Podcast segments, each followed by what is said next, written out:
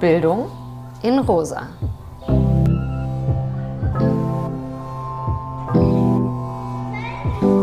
Herzlich willkommen zu Bildung in Rosa.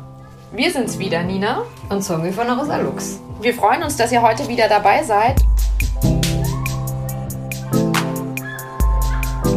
Wir werden uns heute dem Thema inklusiver Bildung widmen. Der Untertitel in unserem Podcast ist ja auf dem Weg zu inklusiver Bildung. Wenn wir uns dahin auf den Weg machen wollen, müssen wir uns ja im ersten Schritt erstmal angucken, was wir darunter eigentlich verstehen. Dafür haben wir zwei ganz tolle Gäste eingeladen, und zwar Theresa Magdalena Straub und Mai-Ann Boger.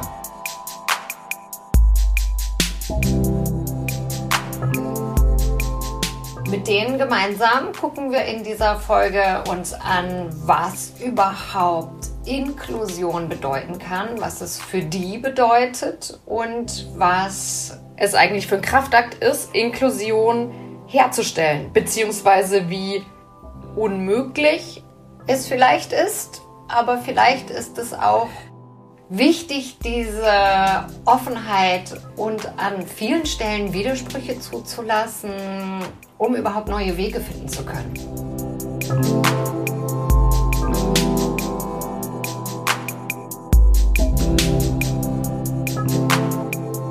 Wir reden darüber, wie Räume entstehen können, in denen Menschen sich wohlfühlen, welche Auswirkungen das auf politische Kämpfe hat, wie kritisch wir eigentlich mit uns selbst sein müssen auf dem Weg zur inklusiven Bildung. Und dabei haben wir eine ganz spannende Erfahrung gemacht, weil während wir über Inklusion gesprochen haben, sind wir nämlich auf Platon gestoßen. Und wenn es euch auch interessiert, was Platon nun wiederum mit Inklusionsprozessen zu tun hat, dann viel Spaß mit diesem Podcast.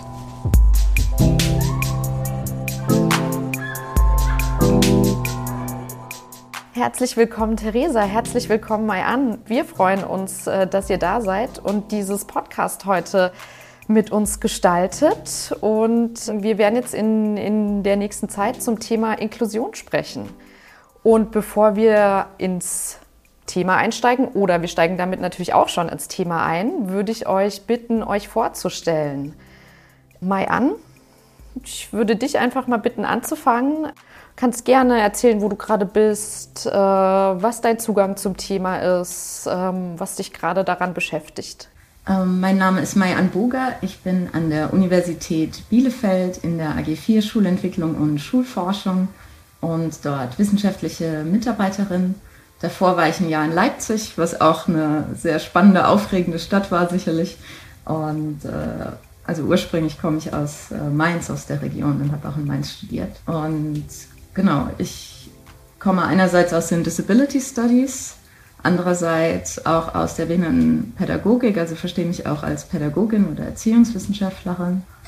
Und dementsprechend ist mein Zugang zu inklusiver Bildung einerseits einer, wo es schon viel um Behinderung und Gesellschaft geht, aber andererseits geht es mir auch häufig darum, verschiedene Disziplinen, die sich mit Differenz und Herrschaftsverhältnissen befassen, zusammenzubringen, also interdisziplinär zu arbeiten, was ja dann auf politischer Ebene auch bedeutet, Allianzen oder Bündnisse zwischen verschiedenen Gruppen zu stiften. Also einerseits ein sehr breiter Inklusionsbegriff, wo es um alle möglichen Differenzlinien gehen kann und andererseits ein Schwerpunkt auf Behinderung. Okay, wir haben ja auch noch einen zweiten Gast, äh, Theresa. Ich freue mich, dass du hier bist. Stell dich doch auch kurz vor und erzähl doch gerne, was deine Themen sind. Okay, also auch vielen Dank, dass ich hier sein kann. Freut mich sehr. Ich bin Theresa Magdalena Straub und ich habe zuerst in Berlin sozial, nein, nicht in Berlin, in Regensburg soziale Arbeit studiert, also den Bachelor, um dann in Berlin Praxisforschung in der sozialen Arbeit draufzusetzen und daran festzustellen, dass ich quasi selber Inklusion in der Wissenschaft oder in der Uni, in dem Studieren das erste Mal erleben konnte. Deswegen bin ich auch immer noch im PhD und immer noch in der Wissenschaft, weil es einfach ein Raum ist, der für mich als Mensch sehr wichtig ist. Aktuell studiere ich an der Universität Innsbruck, inklusive Pädagogik und Disability Studies und promoviere zu Bildungsbiografien behinderter Menschen schon seit 2016. Im Moment agiere ich dann wiederum von Regensburg aus, weil wir aufgrund der Pandemie mit der Familie dorthin gegangen sind. Das heißt, ich fühle mich ortstechnisch ein bisschen zerstreut, aber äh, arbeitstechnisch sehr an einem Ort gefunden und bin da sehr drin. Ähm, mein persönlicher Zugang zu Inklusion kommt einfach daher, dass ich quasi den Bildungsweg von der Sonderschule bis hin zur Hochschule gemacht habe. Und ähm, ich habe auch zwischen den Studien ein Mentoring-Projekt für den Hillegales-Verein in Bonn geleitet, das sich an Menschen mit und ohne Behinderung gerichtet hat. Nichtsdestotrotz geht es mir bei Teilhabe immer um alle Menschen, die irgendwie Benachteiligung auf ihrem Bildungsweg erleben. Also einerseits ein Fokus auf Benachteiligungen, die durch Behinderungen und Zuschreibungen entstehen und andererseits ein Blick auf Bildungsungerechtigkeiten in allen Biografien sozusagen.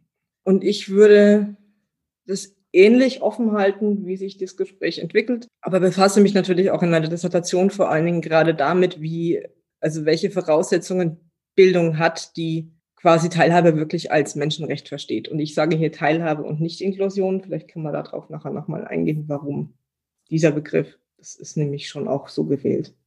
Absichtlich. Darüber können wir meinerseits auch gerne sprechen. Also wann macht es Sinn, irgendwo Inklusion oder inklusiv draufzuschreiben und wann macht es vielleicht auch Sinn, diesen Begriff wegzulassen oder nicht. Und ich persönlich spreche auch lieber über Bildung als über inklusive Bildung. Und manchmal macht es natürlich strategisch Sinn, das dann inklusive Bildung zu nennen, aber manchmal ist es vielleicht auch ein unnötiges Adjektiv, das davon ablenkt, was man mit dem Begriff Bildung alleine schon alles erreichen kann an produktiven Diskussionen. Also es ist so ein bisschen so, ich habe da so eine Interviewpartnerin aus meinem Buchprojekt noch im Ohr, die immer sagte, Inklusion ist eigentlich dann Inklusion, wenn nicht mehr drüber gesprochen werden muss. Also das, was passiert, wenn andere Pläne machen, was passieren soll. So sagte sie. Also impulsiv würde ich ja fast sagen, okay, dann lass uns nicht mehr drüber sprechen. Äh, ich könnte mir aber vorstellen, dass für die Zuhörenden vielleicht doch noch mal spannend sein könnte, was sich überhaupt dahinter verbirgt, weil ja gar nicht äh, so viele Menschen sich auch tatsächlich mit diesem Begriff auseinandergesetzt haben und alle haben aber irgendwelche Bilder im Kopf, wenn wir über Inklusion sprechen. Und deswegen fände ich das äh, schön von euch zu hören, was verbirgt sich dahinter, was sind eure, ne, ihr habt ja schon ein bisschen angefangen mit Teilhabe oder nicht oder drüber sprechen oder nicht, aber jetzt da doch tatsächlich nochmal einzusteigen, was versteht ihr darunter? Was verbirgt sich darunter? Was sind eure Perspektiven darauf? Also ja, ich habe ja schon gesagt, ich verstehe, also ich nutze lieber den Begriff Teilhabe, weil ich ähm, Inklusion daherkommt sozusagen als Gegenmodell zur Integration oder Segregation immer noch verstehe und sage, dass Inklusive ist im Prinzip die Aufgabe, dass es qua der UN-Behindertenrechtskonvention das Recht gibt auf Teilhabe, auf Bildung durch den Lebensverlauf durch. Und da muss dann tatsächlich von den strukturellen Bedingungen her dafür gesorgt werden, dass Menschen, so wie sie sind, teilhaben dürfen. Ohne dass die Kinder oder Jugendlichen oder Personen sich der Struktur anpassen müssen, sondern eben umgekehrt. Also es muss Bedingungen, es müssen Bedingungen geschaffen werden, unter denen Menschen, die gesellschaftlich anders gemacht werden oder sich selber anders verstehen, Möglichkeiten haben, ihre Potenziale auszuschöpfen. Bei mir war es ähnlich. Ich habe erst sehr spät angefangen, den Begriff Inklusion zu verwenden. Ich habe davor immer von emanzipatorischer Bildung gesprochen oder von kritischer Bildungsarbeit. Und im Grunde genommen erst durch den Anlass der Ratifizierung der UN-BAK und die ganzen Diskussionen, die dann aufkamen, habe ich mich mit diesem Label angefreundet. Ich habe mich dann gefragt, äh, wie man dieses Zeichen nutzen kann, denn die Sache ist ja immer, wenn so ein Zeichen wie Inklusion in der Welt ist und ja auch durch die Presselandschaft geht und so, ne, kann man ja die Gelegenheit nutzen, das irgendwie produktiv zu wenden. Und ich bin für mich zu dem Ergebnis gekommen, dass dieses neue Label Inklusion Potenzial entfalten kann, wenn man es einerseits verwendet, um verschiedene Denkansätze zu kritischer oder emanzipatorischer Bildung zu bündeln, die eben vorher in einzelnen Disziplinen wie der rassismuskritischen Migrationspädagogik, den Disability Studies, Frauen- und Geschlechterstudien, Gender Studies und so weiter, die, die in diesen Disziplinen nebeneinander standen, obwohl sie eben ganz viel gemeinsam haben. Und in diesem Sinne kann man Inklusion verstehen als so etwas wie ein Versammlungszeichen, ein Zeichen, das dazu einlädt, diese Disziplin und auch die jeweiligen aktivistischen Gruppen und Bewegungen zu bündeln. Also wie eine Einladung. Und eben weil ich Inklusion als eine Einladung verstehe, habe ich jetzt auch keinen starken Impetus, das definitorisch festzusetzen, was Inklusion ist, sondern es ist für mich eher ein leerer Signifikant. Man kann sich da einschreiben, man kann es aber auch lassen. Genau das passiert ja auch. Leute kommen und gehen unter diesem Zeichen. Sie spielen ein bisschen damit, sagen dann doch wieder lieber Teilhabe oder Emanzipation. Äh, es wird offen gelassen, was Inklusion bedeutet, aber es hat dieses Potenzial zur Versammlung. Und das schätze ich an dem Begriff. Und andererseits ist es in manchen Kontexten eine politische Notwendigkeit, den Begriff zu besetzen, damit er eben mit einem Sinn gefüllt wird, der diesen kritischen und emanzipatorischen Charakter hat, weil sonst ist es wie immer, dann besetzen andere Leute den Begriff und äh, verdrehen ihn dann in eine Richtung, die dazu führt, dass alles bleibt, wie es ist. Ne? Also dann muss man den Begriff ergreifen, um überhaupt etwas sagen zu können. Und deshalb habe ich es getan, aber ich hänge jetzt nicht an dem Wort Inklusion. Genau, das ist bei mir ähnlich. Also du sagst aber was ganz Wichtiges mit diesem sich den Begriff nehmen und den Begriff selber benutzen, das ist, glaube ich, schon extrem wichtig, dass man einfach den selber füllt und sich Räume bildet, in denen man sich wohlfühlt oder halt einfach das Gefühl hat, es funktioniert was, es geht was und es ist nicht, es ist keine Abwehr mehr da. Dass also Trennungen, die vorher da waren, sich auflösen in zum Beispiel einem gemeinsamen politischen Kampf. Also aus verschiedenen Strängen, aus den Disability Studies oder der Rassismusforschung oder was auch immer. Das sind ja alles so Diskriminierungserfahrungen, äh, Stigmatisierungserfahrungen, die sich in gewissen Teilen ähneln und in anderen nicht ähneln. Aber wenn man die Gemeinsamkeiten bündeln kann zu etwas, das Energie trägt, dann wäre quasi Inklusion ja der Sammelbegriff, der Raum dafür. Und darf ich da nochmal ähm, nachfragen, um das so ein bisschen konkreter nochmal zu machen? Weil, also Theresa, du hast jetzt gesagt, den Begriff selbst füllen und Mayan, ich fand das Bild äh, von der Versammlung, damit konnte ich irgendwie viel anfangen. Wie könnte das denn konkret aussehen? Oder habt ihr ein Beispiel, um da nochmal so ein bisschen äh, tiefer vielleicht auch einzusteigen?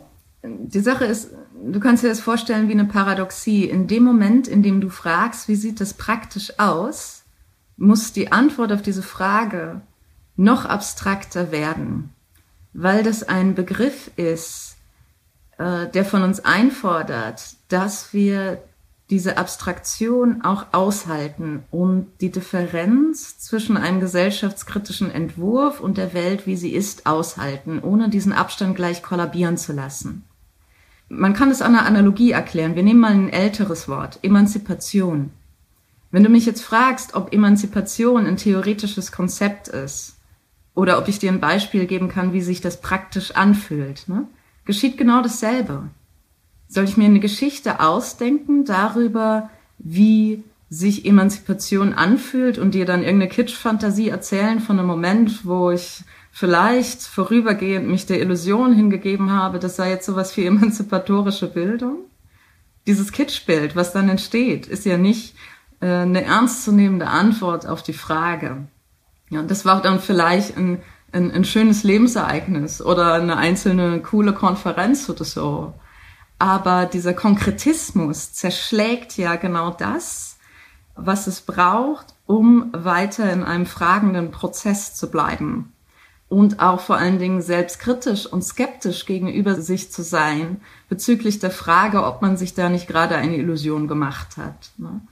Also für mich ist es auch deshalb so bedeutsam, das nicht durch irgendein praktisches Kitsch-Beispiel zu erschlagen, weil einer der Begriffe, die äh, für mein Leben und auch meine Arbeit zentral sind, ist der der internalisierten Unterdrückung.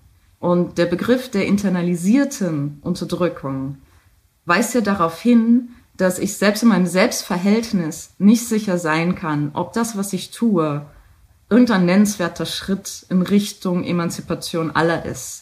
Oder ob ich nicht bestimmte Prozesse, Strukturen, Denkmuster verinnerlicht habe, die dafür sorgen, dass auch ich an meiner eigenen Unterdrückung mitarbeite.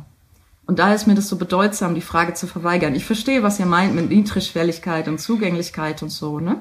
Aber genau da könnten wir auch schon wieder einhaken und fragen, ist das nicht ein Zeichen von internalisierter Unterdrückung? Also Theoriebewegung zu blockieren oder zu bremsen, weil wir glauben, mit etwas äh, konkret Erfahrbarem anfangen zu müssen. In so einer Fantasie, dass man dann irgendwie alle abholen könnte oder so. Was sowieso nie der Fall ist. Man kann niemals alle abholen. Das ist ein, äh, ein bestimmter Diskursraum, den finden manche Leute interessant und andere überhaupt nicht diesen Podcast hört ja auch nicht irgendwen, sondern eben Leute, die sowieso schon auf die Überschrift anspringen. Ne? Wir können also voraussetzen, dass wir uns in einem Diskursraum, wenn auch virtuell, befinden, in dem Leute aus irgendeinem Grund auf dieses Zeichen anspringen und dann einen Podcast anklicken, auf dem Inklusion draufsteht. Und was mich beschäftigt, sind jetzt also genau diese Fantasien, wie die Fantasie, äh, ich will aber doch alle abholen. Denn in diesem Impetus, ich will aber alle abholen, steckt ja was Universalistisches, dieses große, große Wort alle, ne? von dem man aber auf den zweiten Blick erkennt, dass es was Phantasmatisches hat. Weil es sind sowieso nicht alle da, ne? sondern es sind die da, die auf das Zeichen Inklusion anspringen und. Also ich habe auch den Eindruck, dass es um verschiedene Räume geht. Also wenn man jetzt meinetwegen den, diesen Begriff hat von Bildung für alle oder man möchte einen Raum bauen für alle, äh, dann ist ja auch immer die Frage, welcher Raum ist das denn gerade? Also mir ist ein konkretes Beispiel von ähm, tatsächlich aus der Arbeit aus Bonn eingefallen, wo wir versucht haben, äh, die, die Treffen zwischen den Mentoren und den Mentees und diesen Tandems, die es da gegeben hat, zu gestalten. Und ich bin da sehr äh, gegen die Wand gelaufen in diesem Verein, der vieles sehr gut gemacht hat, aber eben deswegen gegen die Wand gelaufen, weil ich gesagt habe, wie können wir denn überhaupt einen Raum bauen, wo alle teilhaben können? Also ähm, dann müsste man ja sagen, wer kommt denn da? Und es funktioniert nur über das, wer kommt da und wer will da rein, was brauchen die konkret? Also wenn ich, ähm, ich kann noch mal kurz erzählen, was das war. Das war ein Mentoring-Programm für Studierende mit und ohne Behinderung. Wir haben jeweils eine Person ähm, mit und ohne Behinderung gematcht als Mentees, die zusammen ein, durch ein Jahr gegangen sind. Und in diesem Jahr haben sie für jeweils ein halbes Jahr ähm, einen Mentor oder eine Mentorin ähm, an die Hand bekommen. Und wir haben das durch drei Veranstaltungen im Jahr begleitet. Und diese Veranstaltungen wurden dann für diejenigen äh, barrierefrei, zugänglich, offen, äh, inklusiv, wenn es mir gelungen ist, alle Beteiligten, die gesagt haben, ich habe diesen und diesen und diesen Bedarf, ähm, so mit einzubinden, dass mir eingefallen ist, wie kann ich denn ein eine Methode, die ich anwende für ganz normal Sehende umwandeln, dass auch äh, sehbehinderte oder fast blinde Personen das wahrnehmen können. Und ich kann das nur an dem Beispiel machen, an dem ich weiß, da gibt es den Bedarf. Da kriege ich das dann hin, dass dieser Raum äh, ähm, gelungen ist insofern, als das rückgemeldet wurde, ja, ich habe mich ja aufgehoben, wertgeschätzt, mitgenommen gefühlt. Ähm, aber ich kann den Raum nicht gestalten ohne diese Personen selber. Deswegen kann ich also, ähm, muss man eigentlich auch wieder zurück in die Theorie und sagen, okay, äh, für diesen Tag ist das ähm, so oder so erfolgreich gelaufen. Aber eigentlich müsste man dann sagen, das war nicht inklusiv, sondern das war einfach nur für bestimmte Personen barrierefrei gestaltet. Beziehungsweise mh hm, was ich daran so spannend finde, ist eben auch, dass man immer in Wagnis eingeht. Also, dass es keine Möglichkeit gibt, dabei kein Risiko einzugehen. Man setzt sich aufs Spiel. Also, äh, die Formulierung, die ihr zum Beispiel gerade gewählt habt, ne, auch diese ist ein Wagnis, ein Risiko. Auf den ersten Blick könnte man denken, das ist ein, eine Bekundung, inklusiv sein zu wollen. Auf den zweiten Blick aber sieht man, dass genau diese Formulierung Menschen auch abstoßen kann. Ich merke das auch aus meiner eigenen Bildungsbiografie heraus. Als Frau of Color macht man ja häufig die Erfahrung, unterschätzt zu werden. Die Leute halten einen für ein bisschen blöd. Ne? Deswegen ich systematisch alle Räume gemieden habe, die eingeladen haben mit dieser Formulierung, dass man alle abholen wolle. Weil ich das gehört habe als eine Form von Inkompetenzunterstellung. Äh, als würde man seine ZuhörerInnen oder LeserInnen für blöd halten, platt gesagt. Ne? Und ich fand daran etwas so abstoßend, dass das genau das für mich das Signal war, zu sagen, das ist dann vielleicht auch nicht mein Raum. Oder dann gehöre ich da nicht hin, weil da offensichtlich Leute adressiert werden, die mit dieser Formulierung etwas anderes meinen äh, oder hören in dieser Formulierung. Die kommt aus einem anderen Diskursraum oder aus, vielleicht auch aus einer anderen Welt oder einer anderen Sprechposition.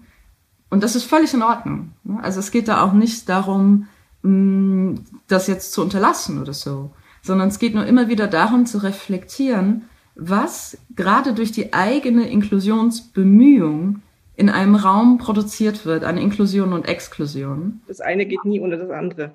Was eben auch bedeutet, ähm, mit der Tatsache zu arbeiten, dass Exklusion unvermeidbar ist. Die Frage ist nur, wer wird wann in welchem Raum exkludiert. Und wie bewusst ist man sich dabei, wenn man, wenn man diese Sprachen benutzt oder sich für bestimmte Sachen und Räume entscheidet, dann muss man ja eigentlich auch wissen, äh, ich ziehe die Grenze und ich erlaube mir, dass die Menschen, die sich dabei nicht angesprochen fühlen, dann halt nicht daran, daran teilhaben wollen. Und erfolgreich kann es dann werden, wenn ich, wenn ich mir das eingestehe und sage, das ist in Ordnung so. Dann darf nämlich der andere Raum auch in Ordnung sein, welcher es auch immer ist. Und was mich auch immer wieder an diesen fragenden Punkt bringt, ist die Formulierung, dass man etwas verändern wolle. Denn auch dieser Impuls mh, hm, will ja erstmal erörtert werden. Also, woher kommt das? Ich, bei mir ist es zum Beispiel so, dass ein Impuls, etwas zu verändern, ganz häufig zurückgeht auf eine äh, schmerzhafte Erfahrung. Und ich arbeite sehr, sehr viel mit diesem Schmerz. Und ich persönlich habe mich eben dafür entschieden, diesen Schmerz auch ganz stark dann zu intellektualisieren. Ja, da findet Sublimation statt. Ich produziere da Aufsätze aus diesem Schmerz. Und das ist eine mögliche Umgangsweise und die führt eben zu Theoriebildung.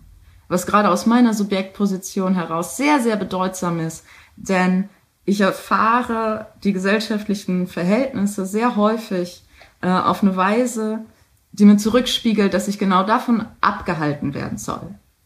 So nach Motto, mach bitte alles erdenklich andere, aber nicht akademische Theoriearbeit, weil da gehören Leute wie du nicht hin. Deshalb muss ich das auch so hart verteidigen weil genau das äh, ein Punkt ist, wo ich spüre, dass da so ein Widerstand kommt. Ne? Ich soll das nicht tun. Akademisch denken, Theoriearbeit leisten. Wie so viele andere Menschen, die behindert werden. Das ist ja ein Mechanismus des Behindertwerdens.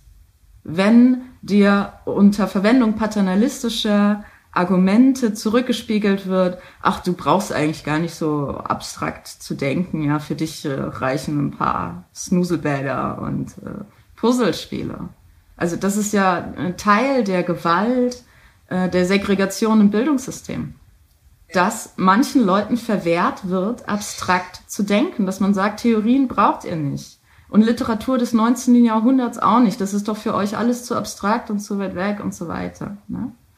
Und aus dieser Denkbewegung und auch äh, Lebenserfahrung heraus komme ich eben auch häufig zu dem Punkt, Inklusion an anderen Orten zu suchen, als man es vielleicht auf den ersten Blick tun würde, wie zum Beispiel im Lateinunterricht. Genau, das spielt mir jetzt wieder so ein Ball zu, weil ähm, ich glaube, ich bin auch in das System Universität ins Studieren gegangen, um hinter mir zu lassen, was mir gesagt wurde, weil ich ja ähm, aufgrund der Erfahrung sozusagen in der Sonderschule da, ähm, also es gab so ein Narrativ mir gegenüber, dass ich nie schreiben lernen würde und äh, auch nicht richtig rechtschreiben kann und deswegen soll ich doch bitte in die Werkstatt gehen. So.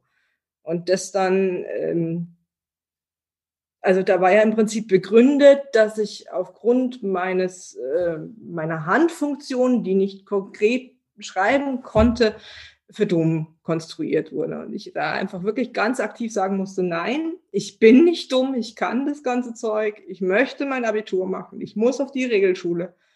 Und dass dann gesagt wird, ja, du musst wahrscheinlich wiederkommen, das wirst du nicht schaffen und solche Dinge. Das sind, also klar ist das alles vor dem Begriff der Inklusion und vor der UN-Behindertenrechtskonvention passiert. Aber dennoch ist es einfach sehr prägend. Und für mich ist es dann wieder sehr spannend, wenn ich so einen Raum, den Anmai gerade beschrieben hat, äh, erleben kann, während ich lehre. Ja, da merke ich dann, das mache ich eigentlich aus komplett freien Stücken, weil ich es tun will. Und eine Universität würde sagen, ja, wie machen Sie das denn? Was brauchen Sie denn? Was ist denn, wie machen wir das denn für sich zugänglich? Und ich denke, naja, ich gehe erstmal hin und gucke mir das dann an, was ich da mache und wie ich das machen kann. Und das ist auch ein ganz starker Irritationsmoment, sehr häufig, gerade wenn ich dann untere Semester, also sozusagen neue Studierende, Personen in der Lehre begleite, dass es dann irgendwie so einen Irritationsmoment gibt, wenn ich da als Frau im Rollstuhl sitzend äh, hineinkomme und gefragt werde, wann die Dozentin endlich kommt und dann antworten muss, ähm, ja, ich bin da, wir können anfangen. Und das passiert wirklich bei jedem Erstsemester, also irgendwas in der Art. Dann ist es für mich wirklich auch so ein Stück angekommen sein in, an diesem Ort der Lehre und da zu irritieren und zu sagen, doch, ich bin da und ich habe auch das Recht da zu sein und ich darf das machen, weil ich das machen will und ich muss das nicht machen, damit ich der Gesellschaft was gebe, sondern ich kann das auch für mich tun und darf das machen. Mir ist halt ganz wichtig, da auch andere Menschen mit rein zu befähigen, ohne jetzt alle mit reinnehmen zu wollen. Also ja, so Räume zu finden, wo man einfach das tut, was einem selber gut tut, weil man es will, ist auch ein Aufbäumen gegenüber, die, gegenüber den Strukturen, die es zuvor gegeben hat. Und dann ist es halt schon auch ein freierer Raum, der dann dadurch entstanden ist, dass man einfach da als lehrende Person äh, es geschafft hat, als lehrende Person da reinzugehen und zu sagen, jawohl, ähm, wir diskutieren jetzt hier was und äh, ich bin in der Subjektposition, die ihr nicht von mir erwartet. Das ist auch genau das Spannungsfeld. Ne? Also es geht um die Emanzipation aller, aber das heißt nicht, dass in jedem Raum alle dabei sein müssen. Ähm, man muss das wirklich trennen. Also ja, es geht um die Emanzipation aller, aber es heißt nicht, dass alle immer und überall dabei sein müssen. Das ist nicht Ziel des Spiels. Das macht Räume auch kaputt, dieser Anspruch. Ich bin äh, auch noch so am Rattern. Äh, mein Kopf rattert noch und äh, ich bin auch so ein bisschen hin und her gerissen, wo wir uns jetzt hier gerade auf unserem Faden, wo wir hingehen, ob wir weiter da reingehen, äh, ob wir zurückkommen. Also an sich von dem, was ihr sagt, also mich beschäftigt das sehr und natürlich auch dieser ähm, die, äh, diese Widersprüchlichkeit auch einfach da drin. Ne? Auf der, also die Widersprüchlichkeit insofern,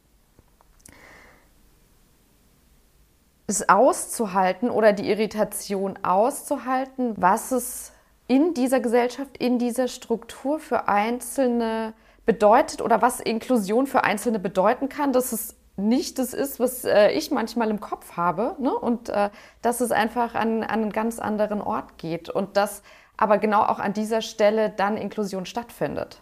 Also ich weiß jetzt nicht, ob ihr das äh, versteht, wo, wo ich gerade hänge, aber das finde ich ganz spannend. Denn so in dieser Begrifflichkeit, das habt ihr am Anfang ja auch rausgestellt, ist ja quasi, wenn Inklusion umgesetzt wäre für alle, bräuchten wir den Begriff nicht mehr. Ne? Also dann wäre es ja, wäre es ja irgendwo überflüssig ab dem Moment äh, wird es abgeschafft. Und wir haben uns da gefragt, ne, ist es eine Utopie, ist es ein Auftrag? Warum arbeiten wir? Ne? Sollen wir arbeiten wir irgendwie trotzdem an einer inklusiven Bildung oder ihr habt vorhin auch äh, eingangs gesagt, an einer Bildung, an der Menschen teilhaben können. Und ähm, Theresa, du hast dich äh, dafür ausgesprochen oder gesagt, ne, Teilhabe ist eigentlich vielleicht der bessere Begriff. Äh, Mai an, du hast dich dann so ein bisschen angeschlossen. Und äh, genau da frage ich mich jetzt nochmal, ne, zurück zum Begriff, wovon ähm, sprechen wir, wollen wir sprechen und ähm, wie kommen wir dem trotz allem vielleicht ein Stück näher? Rankommen wir ja nicht, also in der Welt, äh, in der wir leben vermutlich. Genau. Und was motiviert euch auch, äh, da einzelne Schritte zu gehen und vielleicht äh, dran zu bleiben in eurer Arbeit, in dem, was ihr tut, in Richtung Teilhabe, in Richtung Inklusion. in Richtung Emanzipation. Also Mayan, das war ja noch ähm, der Begriff, den du eingebracht hast. Ich habe so ein bisschen das Gefühl, dass ich dem der Aufgabe, ähm, politische Teilhabe durchzusetzen und als, als äh, politisch agierende Person, aber auch in meiner Arbeit als äh, schreibende und lehrende und denkende Person nicht auskomme. Ich komme dem nicht aus. Ich muss es machen und mich motivieren tatsächlich auch die teilweise die Lebensgeschichten, die mir begegnen, wenn ich Leute befrage. Also ich erhebe ja Interviews mit äh, Menschen, die sich selbst als behindert oder gehindert an Teilhabe verstehen in äh, Universitäten in, in Deutschland und Österreich. Und ich habe auch zuvor schon Lebensgeschichten erhoben von Frauen, die mit körperlicher Behinderung leben und mit Assistenz, also mit persönlicher Assistenz leben. Und ich bin in dieser Methode der Erhebung sehr treu geblieben, immer wieder und durch Jahre hinweg, weil es einfach total besonders für mich ist, deren Wege irgendwie und die Erzählungen mitzunehmen und daraus Texte zu produzieren, die andere lesen können, um halt so ein Verständnis auch ein Stück weit zu produzieren, wie, wer, warum geworden ist. Also konkret weiß ich einfach von einer Person, die mit einer ganz, ganz schweren körperlichen Einschränkung lebt und die hat nach ihrem Studium und der Beratungstätigkeit für behinderte Menschen dann gesagt, ich will das nicht mehr machen, ich mache jetzt Theaterpädagogik. Und hat sich eine Schule, einen Ort gesucht, wo sie Theaterpädagogik als Mensch mit so einer Körperlichkeit, die sie hat, wo sie das machen kann, diesen Ort gesucht und sagte auch, ich muss da selber die Türen aufmachen, ich muss sagen, hallo, ich bin da, ich möchte das machen, ich möchte die Leute überzeugen. Aber also es gab sozusagen ein zweites Interview nach fünf Jahren mit ihr. Und da sagte sie eben, dass ihr das gelungen ist, dass sie Spieleleiterin wurde und diese Ausbildung, diese Anerkennung hat als Theaterpädagogin mit ihrer schweren körperlichen Einschränkung. Das sind so Dinge, wo ich dann denke, wenn ich die nicht befragt hätte, wenn wir darüber nicht gesprochen hätten, hätte ich diesen Moment nicht rausarbeiten können in meiner Arbeit. Das motiviert mich sehr, weil ich dann denke, ja, die, die bricht die Sachen einfach auch auf. Auch wenn sie selbst höchstpersönlich die Türen aufbrechen muss, sie macht das halt. Sie gestaltet damit Räume. Weil sie sagt, die Inklusion ist ja eigentlich passiert dadurch, dass ich da sage, ich nehme teil. Ist aber auch ein Zugang, wo man sagt, okay, diejenigen, also wer kann das? Wer kann für sich selber so einstehen? Ja, wer, wer macht das dann? Für wen werden die Räume dann auf? Und dennoch ist es eine motivierende Sache zu merken, es gibt Menschen, die das einfach hinkriegen für sich und dann andere auch mitnehmen. Also die dann, wenn die wiederum weiterum pädagogisch oder theaterpädagogisch arbeitet, dann verändert sich die Struktur. Dann werden Kinder auch neu Fragen lernen, ja, solche Dinge. Aber man muss zuerst jemanden haben, der da reinkommt. Bei einem vermeintlich geschlossenen Ort, wo man sagt, Theaterpädagogik im Rollstuhl, mit Assistenz, wie soll das gehen? Und dann sagen muss, ja, warum geht das denn nicht? Sowas motiviert mich sehr stark, wenn ich merke, hey, da ist ähm, was passiert, was einfach für andere undenkbar erschien. Leider ist es dann aber genau wieder das Spannungsfeld, dass das möglich wird, weil die, also weil die Person selber dafür einsteht und selber sagt, das will ich, das mache ich, ich setze das durch. Es wird sozusagen nicht von außen unterstützt, sondern es ist einfach immer die Kraft durch sich selber. Das ist das, was dann wiederum sehr auch das Gegenstück von Motivation sein kann, aber es ist immer beides. Und ähm, geht mir auch so. Also was mich motiviert, sind äh, besagte Fremdheitserfahrungen. Also äh, Geschichten zu hören aus Welten, die ich nicht kenne und wo ich auch ein bisschen rudern muss, um sie zu verstehen. Und das ist auch das, äh, was in meiner täglichen Arbeit mache. Also viele Leute denken vielleicht, ach, die mal an, die ist aus dem postkolonialen Studien, da liest man die ganze Zeit äh, Spivak oder irgendwelche anderen People of Color oder so. Äh, aber tatsächlich ich momentan größtenteils Platon. Äh, also ganz klassischen Kanon der europäischen Philosophiegeschichte. Und ich lese Platon aber in anderen Räumen. Und ich bemerke, dass dann auch andere Assoziationen kommen. Und zu Platon gibt es jetzt wirklich genug Fußnoten in der europäischen Philosophiegeschichte. Gelegentlich aber kommt so ein singulärer Moment, wo du so denkst, ach, guck mal, So ist es tatsächlich noch nicht perspektiviert worden. Und was mir wichtig ist, ist es, äh, solche Momente dann auch nicht ähm, identitätslogisch festzuschreiben. Dann ist es nicht so, als käme diese andere Perspektive rein, weil, also in so einer kausalen Logik, jetzt jemand anders gesprochen hat. Das stimmt so nicht. Sondern es kommen andere Assoziationen und Perspektiven auf, weil der Raum anders konstituiert wurde. Und es ist derselbe Text. Es ist immer noch dieselbe Politeia. Aber sie setzt sich in Bewegung. Sie wird transponiert. Sie wird wie umgedichtet. Und das ist das, was es so aufregend macht. Und das zeigt ja auch, dass man nicht immer was Neues tun muss. Leute lesen Platon wirklich seit Arno Tuck an deutschen Universitäten. Platon lesen ist das Langweiligste, was einem einfallen könnte. Ne? Das ist nicht fancy, das ist nicht schick. Und ja, den Studierenden schläft das Gesicht ein, wenn sie das auf dem Seminarplan sehen. Weil man auch nicht antizipieren kann, was dabei geschehen könnte.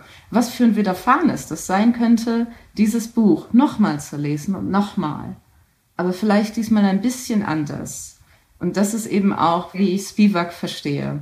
Es geht nicht darum, äh, jetzt alles radikal anders zu machen und den kompletten Kanon äh, über den Haufen zu werfen. Ganz im Gegenteil, wir schreiben uns in diesen Kanon ein, ganz gemütlich, bei einer Tasse Tee oder bei Rotwein, stimmiger in Kombination mit Platon. Und dann kommt es zu diesen singulären Momenten, in denen sich etwas bewegt. Und es braucht Geduld, aber es ist dann eben auch eine andere Form von Freude, weil sie ereignishaft aufbricht. Ähm, was ich damit meine ist, wenn Menschen sich äh, Veranstaltungen aussuchen, die sie interessieren und sie gehen dabei von ihrer eigenen Lebenswelt aus, dann ist im Grunde genommen ja alles wie vorgefiltert. Ne? Also ich gehe von mir selber aus, ich frage mich, was mir in meinem Leben widerfährt und dann gehe ich auf Veranstaltungen, wo ich das Gefühl habe, dass ich mich in ihnen spiegeln kann. Und was aber geschieht, wenn man das nicht tut, wenn man mit etwas konfrontiert wird, was tatsächlich ein fremder Anspruch ist, äh, das eröffnet äh, andere Möglichkeiten. Denn die Frage ist ja, wer hat bis dato Platon gelesen? Naja, ganz viele äh, Männer der Bourgeoisie. Ja? Äh, was geschieht aber, wenn wir Platon unter Frauen lesen oder unter Frauen of Color oder unter behinderten äh, Menschen lesen? Das ist noch unbekannt. Da könnte was passieren. Äh, und was zu dem Phänomen jetzt dazugehört, was Spivak auch in tausenden Schlaufen erörtert hat, ist, dass besagte marginalisierte Gruppen ja nicht morgens aufstehen und denken, oh, was könnten wir denn machen, um eine Revolution anzuzetteln? Lesen wir doch erstmal Platon. Genau das ist ja das Verrückte an dieser Szene. Das ist das, was typischerweise nicht geschehen würde vom Begehren des unterdrückten Obje Subjektes aus. Ne? Und wenn Spivak diese äh, Formulierung verwendet, dass es um ein Rearrangement des Begehrens ginge, also das Begehren irgendwie zu rotieren, ein anderes Begehren zu wecken, dann sind damit genau solche Effekte gemeint. Also eine Szene, in der Menschen Platon lesen, die halt echt mal gerade nicht von sich aus auf die Idee gekommen wären, dort irgendwas Interessantes zu suchen. Und dann zu schauen, was im Prozess passiert, damit, dass eben da Menschen sind, die man dort nicht erwartet. Denn bei Behinderung, also ein Spezifikum von Ableismus, ja, also spezifisch für diese Diskriminierungsachse, kann man immer wieder beobachten, dass wenn das Gespräch auf Behinderung kommt, es auf einmal nur noch Emotionen im Raum gibt. Und alles sind auf einmal ganz touchy-feely und so berührt. Ja, also gerade die Formulierung, das hat mich so berührt, ist völlig verbrannte Erde im Kontext Behinderung. Und ich finde nichts abstoßender, als wenn ich einen Vortrag gehalten habe und danach sagt jemand, das hat mich so berührt. Weil ich dann weiß, okay, hier zieht jemand einfach seine Mitleidsarie durch. Ne? Äh, Behinderung fühlen ist dasselbe wie immer. Behinderung denken, klar denken, analytisch, systematisch, scharfsinnig. Das ist was Neues. Und deshalb würde ich eben sagen, mit Blick auf die Spezifika von Ableismus und Behinderung brauchen wir nicht noch mehr Kitsch, denn der Kitsch ist das Problem. Das ist das, was wir die ganze Zeit produzieren, in Massen, in schlechten Hollywood-Filmen und in Bildungsangeboten. Aber klares, scharfsinniges Denken über Behinderung, das ist das, woran es mangelt. Und auch darüber, dass Mensch dem Behinderung zugeschrieben wird, ja auch noch mehr ist als Mensch mit diesem Merkmal. Darf ich eine ganz andere Frage nochmal stellen? Also ich habe so zwei Sachen. Zum einen, ich verstehe das voll mit diesem Kopf und Denken und bla. Ich sage schon bla, ne? Du merkst es. Für mich war es eine lange Reise, weil ich selber auch ein sehr, genau, mir hat Theorie auch sehr geholfen, Sachen zu verstehen, die mir passieren. Und dann war es ein langer Weg zu mir und meinem Körper und zu Emotionen zu finden. Da merke ich so Widersprüchliches manchmal, weil ich denke, oh, ich will nicht ständig in den Kopf, ich will das nicht. So, da merke ich so, genau, was du damit machst. Und genau da merke ich diese, ich verstehe das voll, mit, ich greife nochmal zurück zu Platon. Und ich merke so einen richtigen Widerstand, dass ich denke, ich möchte mich nicht mit Platon beschäftigen. Also genau, ich verstehe das und ich merke aber innerlich einfach so einen krassen Genau, ich merke einfach so einen krassen Widerstand. Äh, ich wollte das einfach nur teilen, weil ich irgendwie merke, dass das was mit mir macht. Und ich denke so, ah ja, und jetzt wird er mir schon wieder serviert, dieser Platon. Jetzt soll ich mich halt in anderen Räumen damit beschäftigen. Ich möchte das, also genau, es hört sich ein bisschen kindlich an und, ich, und es sind wirklich wahre Emotionen, die steigen richtig krass in mir auf. Ich kann es schon nachempfinden. Also du sprichst ja von diesem Affekt, äh, wenn ein Mensch of Color oder eine Frau of Color sagt, ich habe keine Lust, mich noch mehr mit weißen Männern zu befassen und dem, was die geschrieben, gedacht und getan haben. Ne? Aber für mich ist der Punkt, mich mit weißen Männern zu beschäftigen, bis ich sie nicht mehr als solche sehen muss, bis sie es nicht mehr sind. Das ist doch das Ziel. Ja? Also einen Ort zu finden, an dem diese Differenzkategorien keine Rolle spielen, auf der Suche nach etwas Universalem ich sage jetzt nicht das große W-Wort, Wahrheit, ja, aber ich will doch, wenn ich einen Text lese, nicht wissen, ob das in Klammern schon wieder ein weißer Mann ist, sondern ich will wissen, was ich daraus lernen kann, ob das klug ist, äh, in welchem Kontext das gelesen werden kann, wie mich das in meinem Denken weiterbringt. Ja? Und diese Fixierung auf äh, Geschlecht, Herkunft des Autors, gerade die will ich doch irritieren. Und wenn mir das gelingt, dass ich mich nicht auf die Frage des Autors fixiere, dann lese ich keinen Text eines weißen Mannes. Ich lese Platon und ich liebe ihn. Wie ein Ahnengeist.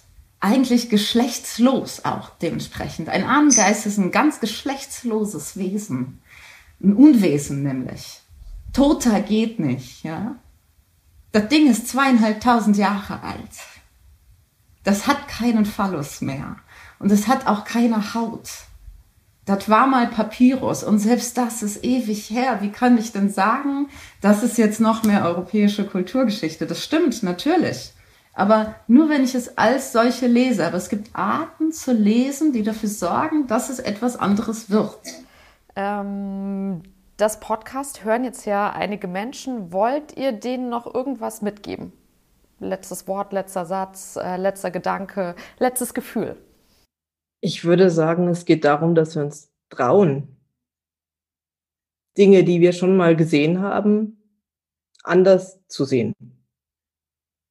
In verschiedensten Zusammensetzungen. Und dann können Wege entstehen ohne Angst zu haben, falsche Wörter zu benutzen oder jemanden falsch anzusprechen oder so. Sondern wirklich äh, neu versuchen, ähm, Ideen zu entwickeln. Es geht um Trauen. Und das können Kinder wunderbar, die trauen sich, alle Fragen zu stellen.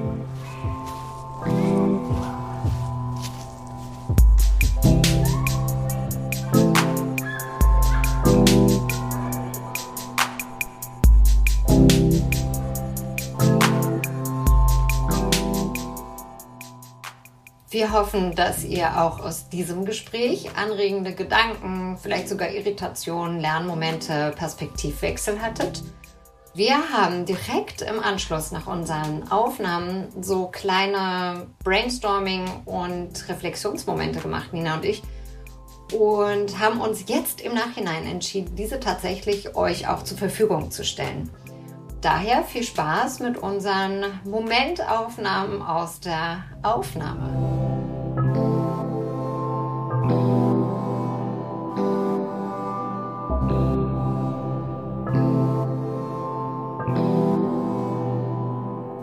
Wenn ich ein Bild hätte, wäre es ein Vergnügungspark. Irgendwie so ein Vergnügungspark äh, mit einer Achterbahn, wo ich immer mal wieder die Richtung wechsle, wie wenn sich so eine, so eine Achterbahn dann so schnell auf die andere Seite kippt und dann gibt es ein Looping und ähm, dann schrei ich mal laut und es macht aber großen Spaß. Es hat großen Spaß gemacht, ja. Genau, und dann auch zu verstehen, Leute sind unterschiedlich und ich kann das nicht, ähm, ich will das auch nicht immer so abstrahieren und meine Emotionen sind einfach da und ich bin so froh in meinem Lernprozess, dass ich meine Emotionen äh, fühlen kann und dann dem hinterher. Und dann finde ich es aber trotzdem schon, wie machst du, also so, was heißt denn das für dich eigentlich? Es mir wirklich schwerfällt zu denken, wie ich einen Text lesen kann und an einen Punkt komme, wo ich das abstrahiere von der Schreibposition und den Lebensumständen des Autors. Platon in diesem Fall. Also ich musste diese Widersprüchlichkeiten zulassen, na, zulassen. Und da habe ich auch, das sind die Sachen, die mich beschäftigen, dass ich immer denke so, ah ja, was habe ich da jetzt verstanden? Genau, ich habe da einfach eine Irritation, ähm, weil ich das total verstehen kann und gleichzeitig aber auch ein Anteil an mir an dieser Niedrigschwelligkeit festhält, ähm, weil ich selbst einige Begriffe ähm, nicht verstehe und dann ja auch nachfragen musste und eigentlich fragen müsste, hä, was war jetzt nochmal Phänomen, Phänomen, Phänomeno was? Phänomenologisch.